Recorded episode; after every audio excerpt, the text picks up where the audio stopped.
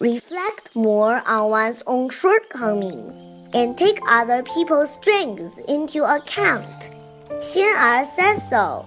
Why not taking me abroad? Xian'er asked Xiansan.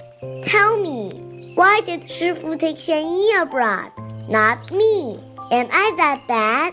Xiansan said nothing. Xian'er asked Xiansi. Tell me, why did Shifu take Xiansan abroad, not me? Xiansi said nothing. Xian'er asked Xianwu, Why did Shifu take Xiansi abroad, not me? Xianwu said nothing. Xian'er asked Xianliu, Why did Shifu? Xianliu passes a book to Xian'er and said, Er, stop asking. Go read and find out what Shifu says there.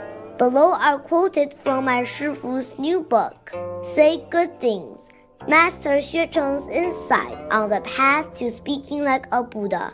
Reflect more on one's own shortcomings and take other people's strengths into account. The mind will less likely be out of balance.